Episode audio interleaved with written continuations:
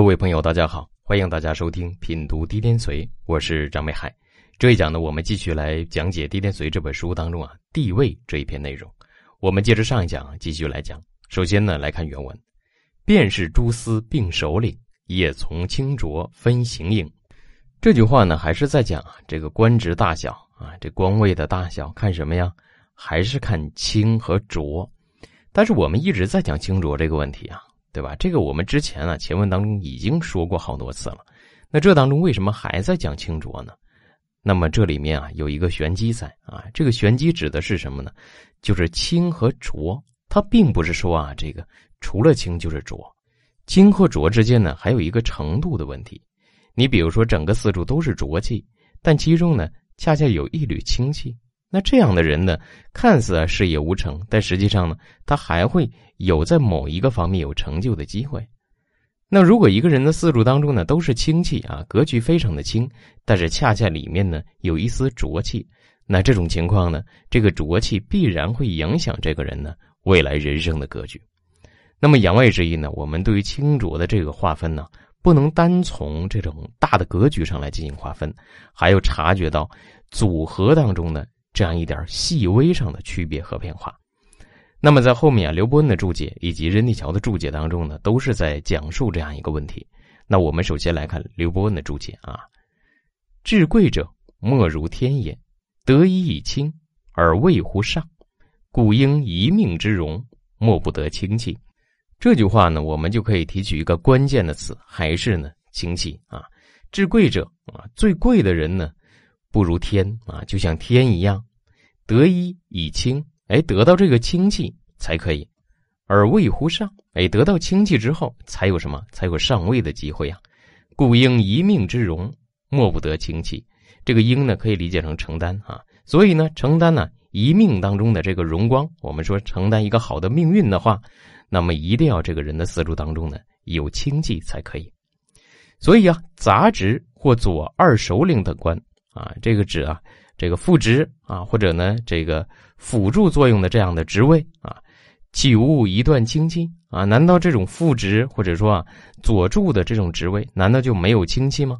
啊，而以浊气者自别啊，这样的职位呢，刘伯温讲啊，它也是有清气的啊，与这种完全是浊气的情况呢，它还是有分别的。然清浊之行难辨。这句话呢，就是在告诉我们呢，说这个清气当中必然有浊气啊，浊气当中呢必然有清气，所以我们在分析这个四柱命理的时候，大家千万不要被误导啊，不要认为说这个四柱啊它都是清气啊，这个四柱当中呢就没有一点个曲啊，都是浊气。所以我们理解清气，你可以理解成对这个四柱啊能量方面啊起到一个好的作用的，哪怕是一个天干或一个地支，我们都可以把它叫做清气啊。但是如果说是一个组合，那就更好了，啊，这都属于清气。那如果说呢，这个天干啊，或者这个地支啊，对这个四柱当中能量起到好的一个作用，我们可以把它称为用神。但是呢，这个天干或地支啊，又受其他的干支的制约，那我们就可以理解成呢，在这儿有清气之外，制约它的又是浊气，所以这个清气呢，又不是特别纯。啊那再比如说，这个四柱当中啊，都是忌神啊。我们你看，它里面除了忌神就邪神，起的作用都不好。但是唯独呢，有一个天干或地支呢，哎，在里面能起到一点点好的作用啊。虽然这个作用不大，但是呢，它仍然起到一个能够制约平衡这样一个作用的话，那么这样一个天干或地支呢，我们也可以把它称为清气。只不过说呢，这个清气能量要偏弱一点。所以呢，刘伯温就讲啊，说这个清气和浊气的话，其实很难分别的，啊，并不是说呢一个四柱当中它都是清气或者都是浊气，这里面清和浊指的是有用和没用啊，是不是好的东西啊来进行界定的啊？不专是财官印寿内有清气，凡格局、气象、用神、合神、日主化气、从气、神气、精气，以序收藏，发生异象。节度性情，理事源流，主从之间皆有之。那么这句话呢，实际上读了这么多，可能大家听到这儿之后就觉得很乱了啊！这么乱，这些到底是什么？所以呢，用一句话告诉大家，就是任何一种组合当中，或者说任何一个四柱的这种形式的关系当中，它都含有清气，都含有浊气。那所谓的清气就是有好的价值的，所谓的浊气呢，就是起到不好的价值的，就成为浊气啊。那这样的这个清气和浊气，我们怎么来寻找它啊？假如说这个四柱当中都是忌生，我们看起来之后，就会发现这个四柱啊没有特别好的地方。那这个时候我们就要详细来分析啊，它没有好的地方，不代表都不好，它也会有什么一点点好的地方。那这个时候我们要善于观察，善于寻找啊。那么刘伯温就告诉我们呢，先于皮面寻其影形，什么意思啊？就是先从表面来看一看，看看有没有什么样的干支。它符合清气这样的一个标准，对吧？我们先把它找出来，得其形而睡可以寻其精髓，乃论大小尊卑。就是我们呢找到这样的蛛丝马迹之后，就可以顺着这样一个蛛丝马迹不断的深挖，深挖之后，我们做一个评价，看看这个氢气它能量大小啊，浊气能量大小，我们做一个区分。假如说这个氢气啊是有的能能量很弱哈，那这个很弱，如果在大运呢扶持的又不好。那显然这个清气力度就不够，那不够的话，那么我们就可以平衡一下，分析一下，看看这个人大概能到什么样的一个位置上。那这个时候我们就可以结合这个清气，结合整体格局来进行确定啊。所以这个乃论大小尊卑，指的就是这样一个含义啊。那么阳位之意，我们透过这样一种细微的这种清气的观察，能够分辨出什么呢？分辨这样一个人他命局的高低啊。人是曰命者，天地阴阳五行。之所终啊，轻者贵也，浊者贱也啊。这句话呢，就是对命进行一个定义了啊。它是由天地阴阳五行啊所组合、所表达而成的啊。清者贵也，浊者贱也。这里面就谈到说，清者贵，浊者贱。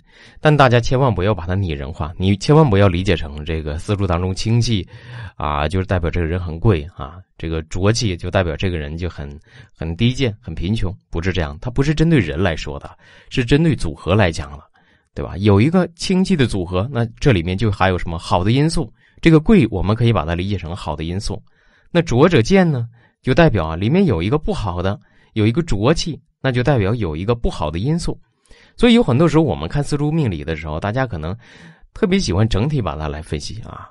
那么大家看一看《地天髓》当中，虽然讲整体分析，但是是不是也讲个别点的一个组合，对吧？你看它有一个好的啊这种清气组合，那说明它在某一个方面它就有一定机会。我们再来看啊，所以杂指左二等官，一应一命之容，虽非格正局清，真神得用。而气象格局之中啊，冲和理气之内，必有一点清气。那我们看这句话，就是刚刚我讲给大家的这样一个含义啊。就任内桥就说了，你看那些杂职啊，就是这些副职啊，或者说啊有职位，但是这个职位不高的，你比如说现在来讲普通的公务员，对吧？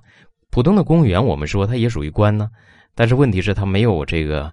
你比如说这个职位啊，并不高，那他就是一个普通的官呢，或者说副职啊等等，一应一命之荣，他也承担着这个命格当中的这个荣耀啊。虽非格正局清，因为这样的人怎么样，格局不高嘛，对吧？这个层次不高嘛，所以这样的四柱命局呢就怎么样？虽然不是啊，这个格正局清啊，真神得用啊，这个真神得用指的是这个用神非常的有力啊，而气象格局之中呢，冲和理气之内必有一点清晰。那阳位之意呢？虽然他们有一个特别好的大格局啊，这个用神是不是特别清楚呢？也不是，但是呢，终究里面会有什么？有一些好的组合啊，叫必有一点清气。阳位之意呢，就是有一点好的组合。你比如说这个四柱当中身旺啊，然后呢，这个又有食神啊，又有伤官等等，哎，恰恰里面还有一个官星在，官星又起到了挨着比劫，又起到制比劫这样一个作用。所以我们整体看这格局的话就很混乱。但是恰恰这个官星能够制比劫，这就是一个什么好的组合？哎，这就是四柱当中一点清气。所以我们来论这个人的时候，那这个人怎么样？他也许这个格局并不高啊，这个人可能就不是一个这个当官之人呢，从政之人呢。但是他可能在某一个行业当中啊，这职位也不算高，但是恰恰有点职位。那么阳位之一，这个官气还是能够体现出来的。所以我们在分析的时候，你要善于把这个官气给它找出来啊。所以清气浊气之形影难辨，总不外乎天清地浊之理啊。所以这里面就是汇总了，做一个解释啊，说这个清气浊气啊，很难以分辨啊，形影不离。但是呢，不外乎啊，这个叫天清地浊这样一个道理。那阳位之意呢，任立桥就想讲给我们这个道理。按照这样一个道理呢，我们就能够分析出来这个清气和浊气了啊。那我们再来看看他讲的什么道理啊？天干向天，地支向地，地支上升于天干者，清清之气；天干下降于地支者，重浊之气也。天干之气本清，不忌浊也啊；地支之气本浊，必要清也。此命理之贵乎变通也啊！这句话当中呢，谈到一个天干和地支啊，天干向天，地支向地这样一个过程。地支上升于天干者，清清之气。这句话呢，我们可以把它理解成啊，地支当中啊，如果有明确的透干透到天干的时候，这叫天地是一气的，这种情况是比较轻的啊。而且大家看啊，这样的格局的话，尤其本气透出的话，这是容易形成格局的。但是呢，反之啊，天干下降于地支者，重浊之气也。如果呢，天干和地支之间它本身不是同气的。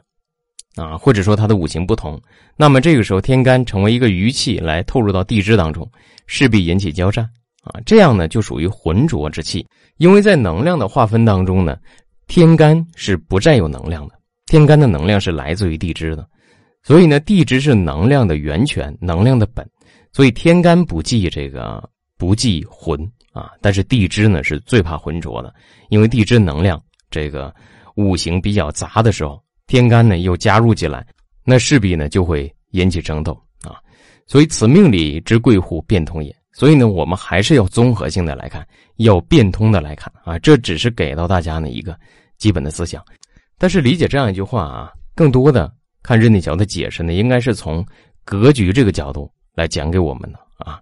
这个格局它到底是一个清的浊的。是不是一个啊非常清晰的格局？如果是清晰的格局的话，那天干地支搭配的比较好，那自然就是清的啊。如果不是一个好的格局，天干地支搭配不好，那这种情况就是浊的。那么这里面还要谈到一个什么贵户变通，对吧？那不代表说你整个格局上是浊的，那你这个人四柱就一点机会没有，他也不是，你还要变通之理，看里面的这个关键点啊。天干浊，地支清者贵。地之浊，天干清者见也。你看这里面就是重地之而清天干。那为什么说要清天干呢？因为天干的能量是来源于地支呢啊。地支之气上升者营也，天干之气下降者行也。与升降行影冲合制化，分其轻浊，究其轻重，论其尊卑可也。那么理解任体桥这句话，实际上更多的是任体桥把自己的这个理解的观点放到。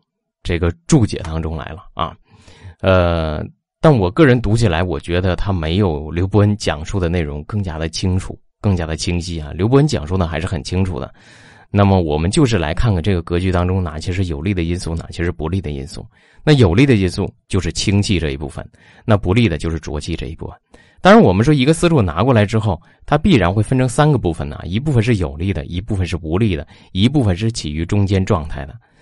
那么我们说，再不利的四柱，它中间也会什么有有利的那一部分；再有利的、再好的格局轻的一个四柱，它中间也会有不利的那一部分。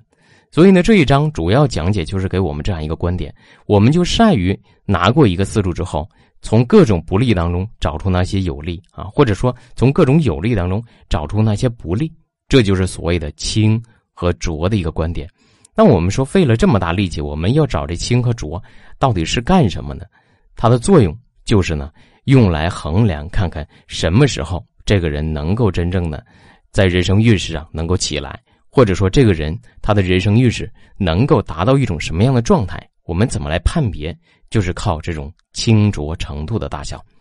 好了，关于地位这一章内容，这一讲就为大家分享到这里，感谢大家的收听，欢迎大家持续关注，谢谢大家。